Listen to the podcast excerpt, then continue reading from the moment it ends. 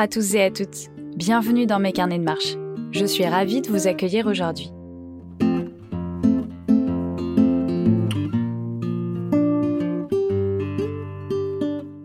Pour ce premier épisode, habillez-vous bien chaudement parce qu'on va partir dans le Massif central à la fin du mois de décembre.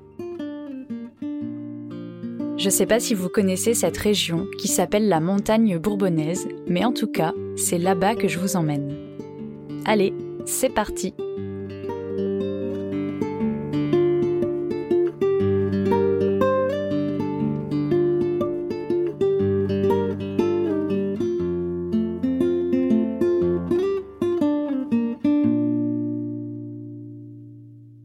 Au nord du Massif central, près de 6000 personnes vivent dans une région parsemée de 14 petits villages ruraux et de hameaux isolés.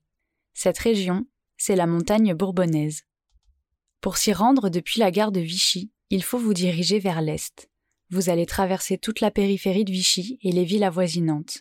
En quittant la plaine, la route va se rétrécir et se mettre à grimper et à serpenter. Si vous avez mal au cœur en voiture et que vous roulez avec une fenêtre entr'ouverte, vous sentirez déjà que l'air se rafraîchit. Vous verrez que le paysage change. Bientôt, les habitations laissent place aux collines arrondies, aux forêts et aux pâturages. Au creux d'une vallée, après un virage, un clocher d'église apparaît et une vieille maison en pierre au bord d'un ruisseau vous attend. C'est ici que commence le voyage.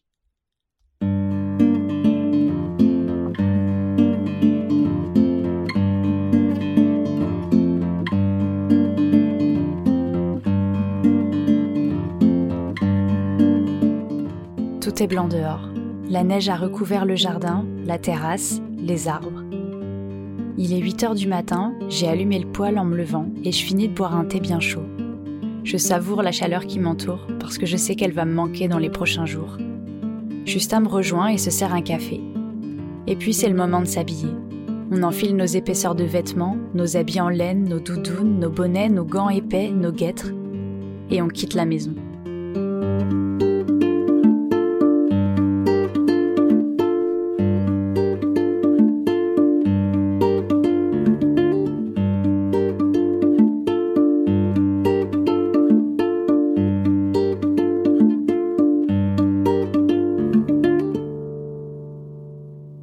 Petite route grimpe directement dans la montagne. On dépasse les dernières maisons et la route se transforme en chemin forestier. Au fur et à mesure qu'on monte, il y a de plus en plus de neige. Autour de nous, il y a des plantations de sapins Douglas, des arbres sombres plantés en ligne qui s'élancent vers le ciel gris. Sur ma droite, j'entends les voix lointaines de quelques personnes qui travaillent dans une allée. Et surtout, on se dépêche de dépasser le tracteur garé au bord du chemin dont le moteur fait un bruit assourdissant.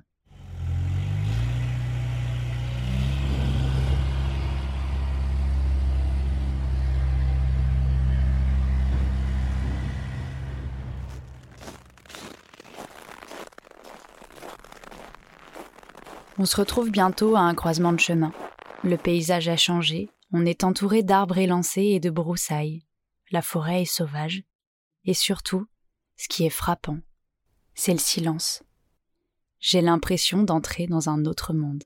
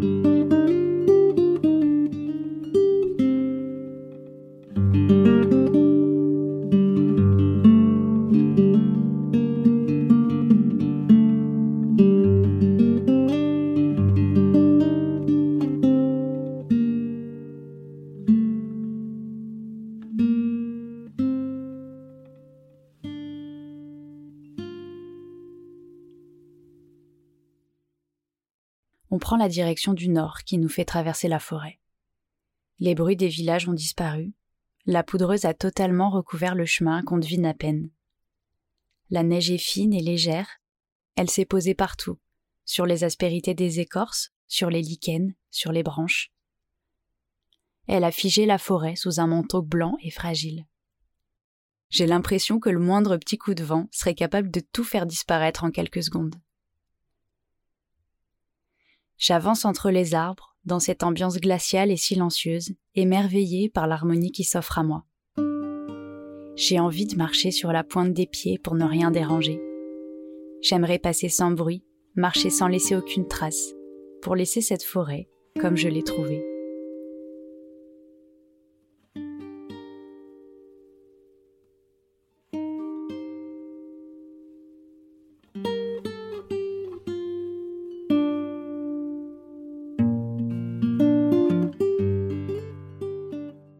Dans l'après-midi, on traverse des paysages vallonnés. C'est pas difficile de marcher malgré la neige. On passe dans un petit village et quelques hameaux dans lesquels on ne croise jamais personne.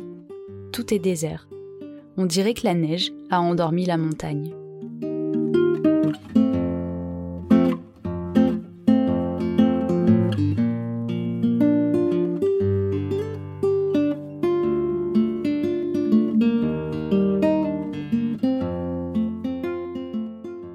Vers 16 heures, la nuit va bientôt tomber.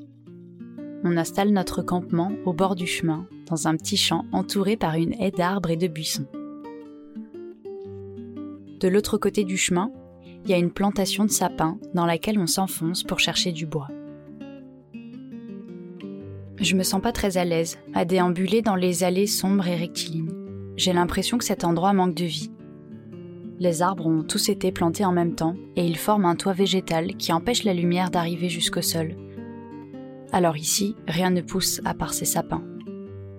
Il n'y a pas de jeunes arbres pour renouveler la végétation, et il n'y a pas non plus d'arbres morts pour accueillir les champignons, les mousses, les insectes, ni les animaux qui vivent ou se reproduisent au creux des troncs. En tout cas, je récupère facilement du bois, il y a beaucoup de petites branches sèches qui sont encore accrochées au tronc des sapins. La nuit tombe et je rejoins la tente dans la prairie, les bras encombrés par les branchages.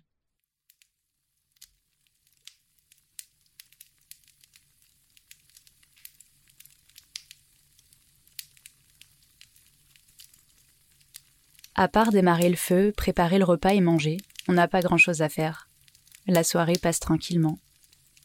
Il y a une ambiance particulière ce soir-là. La lune fait rayonner la neige qui renvoie une lumière argentée partout autour de nous.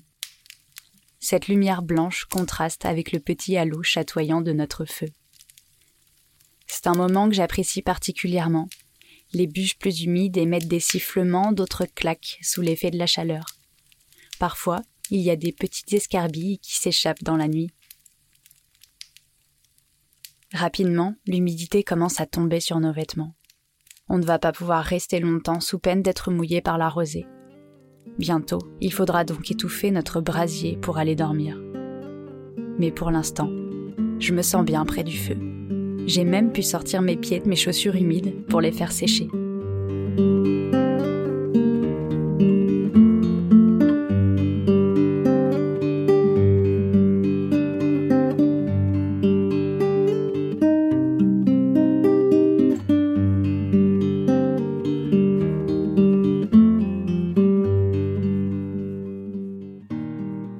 La tente, sans l'auréole de chaleur diffusée par le feu, la nuit est glaciale. Je suis emmitouflée dans mon duvet. J'ai serré la capuche tout autour de mon visage. Il n'y a plus que mon nez qui dépasse, mais c'est pas suffisant. Le froid me saisit. Il me colle à la peau. Mes pieds sont gelés, j'arrive pas du tout à les réchauffer. Les heures passent lentement et je me réveille souvent. La lune rayonne toujours et je peux deviner sa trajectoire grâce à la lumière qu'elle propage sur la tente. Au milieu de la nuit, elle disparaît, comme engloutie par le froid.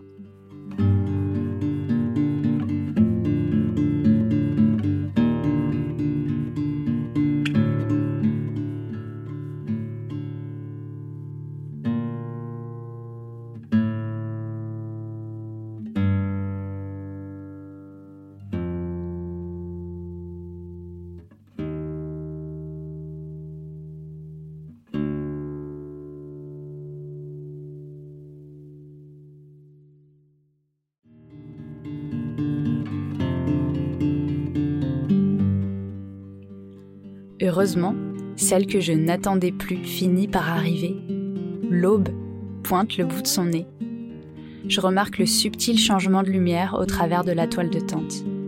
Alors je me lève. J'ai à peine besoin de m'habiller parce que j'ai dormi avec tous mes vêtements. Je glisse mes pieds dans mes chaussures glacées et une fois dehors, je fais chauffer de l'eau pour préparer un thé. Je sais que ce petit geste me procure toujours un grand réconfort et que ça me fera du bien après la nuit que je viens de passer.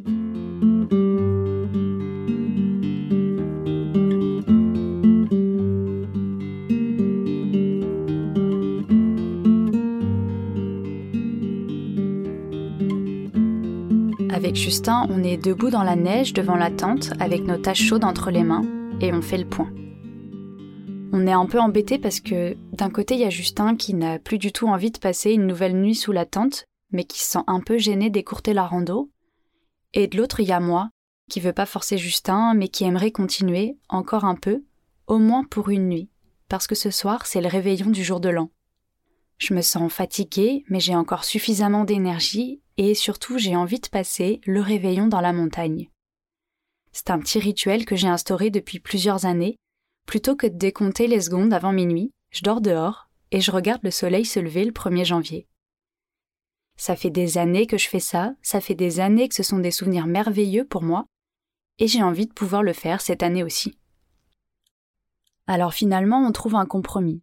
On va dormir encore une nuit dehors, et on va se rendre dans une vieille bergerie qui est abandonnée dans la montagne. C'est un endroit qu'on connaît bien, on l'aime beaucoup, et surtout on sait qu'on sera à l'abri, à la fois du vent, à la fois de la neige.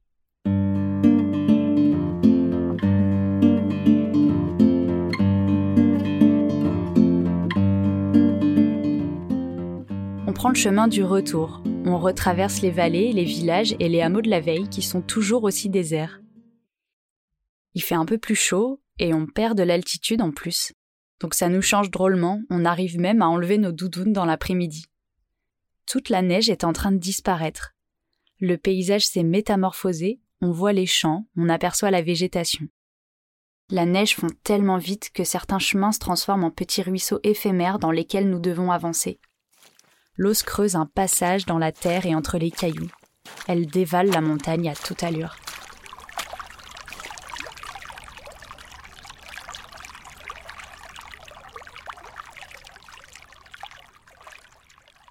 on aperçoit la bergerie en fin d'après-midi. Elle a été construite sur les hauteurs d'une prairie et offre une vue dégagée sur toute la vallée. Il faut imaginer un bâtiment carré, très sommaire, en pierre avec des murs épais de plusieurs dizaines de centimètres. Il y a trois murs fermés, sans aucune fenêtre, et il y a le dernier mur avec une grande ouverture qui est encadrée par des pierres de taille. Au sol, c'est de la terre battue. Il y a quelques ruines de maisons juste à côté, mais plus personne n'habite ici depuis longtemps.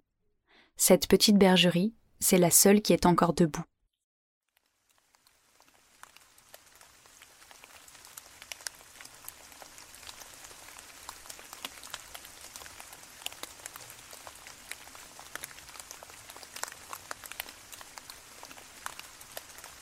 Une fois qu'on est arrivé, on se dépêche de remplir nos gourdes à la source et de trouver du bois avant que la nuit tombe. On rentre s'abriter assez rapidement parce qu'on se fait surprendre par une averse. Et pendant que la nuit tombe, la température diminue et la pluie se transforme en neige. On entend les gros flocons qui se posent juste devant l'entrée de la bergerie en faisant un bruit feutré. Mais on se concentre sur le feu. C'est plus compliqué que la veille parce qu'on n'a pas trouvé de petits bois secs. Mais on y arrive. Et quand je commence à voir les flammes qui prennent de l'assurance, je suis soulagée je comprends que je vais pouvoir passer une soirée au chaud et mettre mes pieds devant. Ça promet d'être une belle soirée pour ce réveillon du nouvel an. On se prépare à manger, on choisit notre meilleur plat lyophilisé parmi tous ceux qu'on avait emmenés. Parce qu'il faut savoir qu'on devait partir cinq jours à l'origine, donc on a pléthore de nourriture. On cuisine le plat qui nous fait le plus envie. Je me souviens plus très bien de ce que je mange, mais je sais qu'en dessert, on a grignoté du chocolat. Alors c'est sûr que c'est pas de la grande cuisine, mais je trouve ça chouette. Il y a une ambiance très douce qui se dégage de cette soirée. Ça me fait vraiment plaisir d'être ici et je trouve qu'on partage un moment privilégié avec Justin. À part nous, il y a personne sur cette colline. À part notre feu, il n'y a aucun bruit, et il n'y a aucune lumière non plus. Dehors il neige, et nous, on est à l'abri dans cette petite bergerie qui brille dans la montagne. Avec le feu, tout est doré à l'intérieur, et les flammes dansent sur les murs.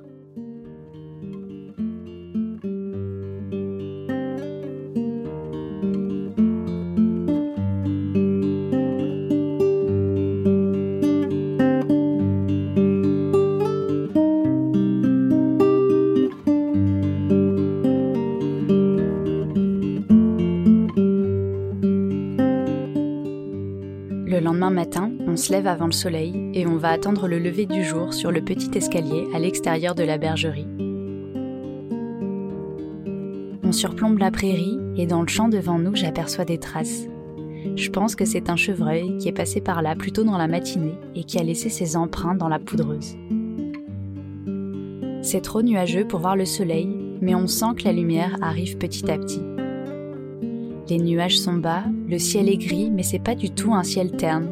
Il y a plein de nuances. Il y a des endroits plus clairs, d'autres qui sont plus foncés. On dirait presque que ce sont des drapés dans le ciel. De l'autre côté de la vallée, il y a ces champs qui sont devenus tout blancs. Et il y a quelques arbres solitaires avec des troncs qui, eux, sont restés sombres et qui contrastent avec la neige.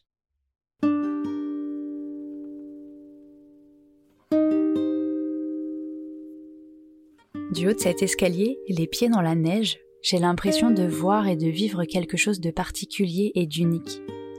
À ce moment-là, j'oublie le froid, j'oublie la fatigue, j'oublie même mes chaussures qui sont mouillées, tout ça devient secondaire. La montagne est magnifique et j'aurais envie de rester là pendant des heures pour mémoriser le moindre petit détail du paysage.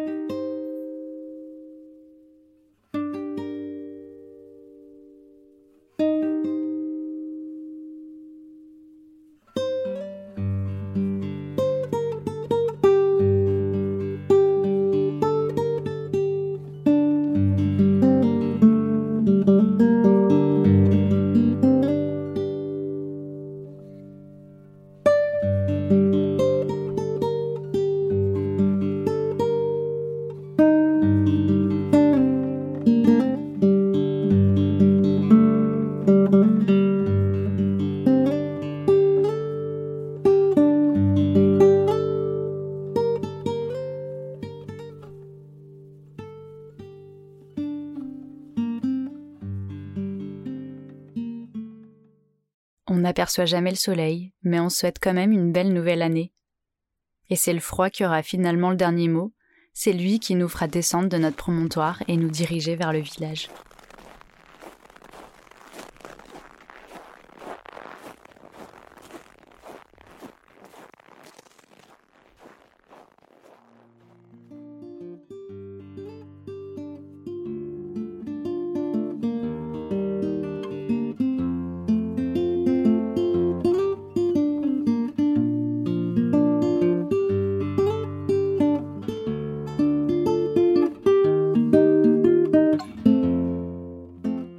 D'avoir écouté ce premier épisode de mes carnets de marche. J'espère que vous avez aimé passer du temps dans la montagne bourbonnaise avec Justin et avec moi, et j'espère que vous n'avez pas eu trop froid aux pieds. Mes carnets de marche est un podcast indépendant.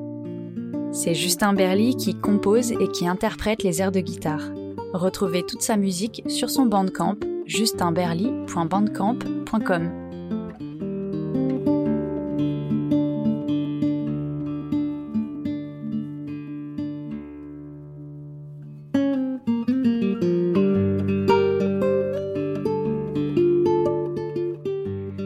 Je suis Anaïs Dubreuil et je m'occupe de la réalisation et du montage. Vous pouvez retrouver plein d'informations et des photos de cette marche sur mon site deskilometrapied.fr. Les bruitages que je n'ai pas enregistrés moi-même sont libres de droit. Je mets les détails et les liens dans la description. Si l'épisode vous a plu, n'hésitez pas à en parler autour de vous. Le podcast est disponible sur de nombreuses plateformes d'écoute. En attendant le prochain épisode, portez-vous bien et je vous dis à bientôt pour une prochaine rando. Salut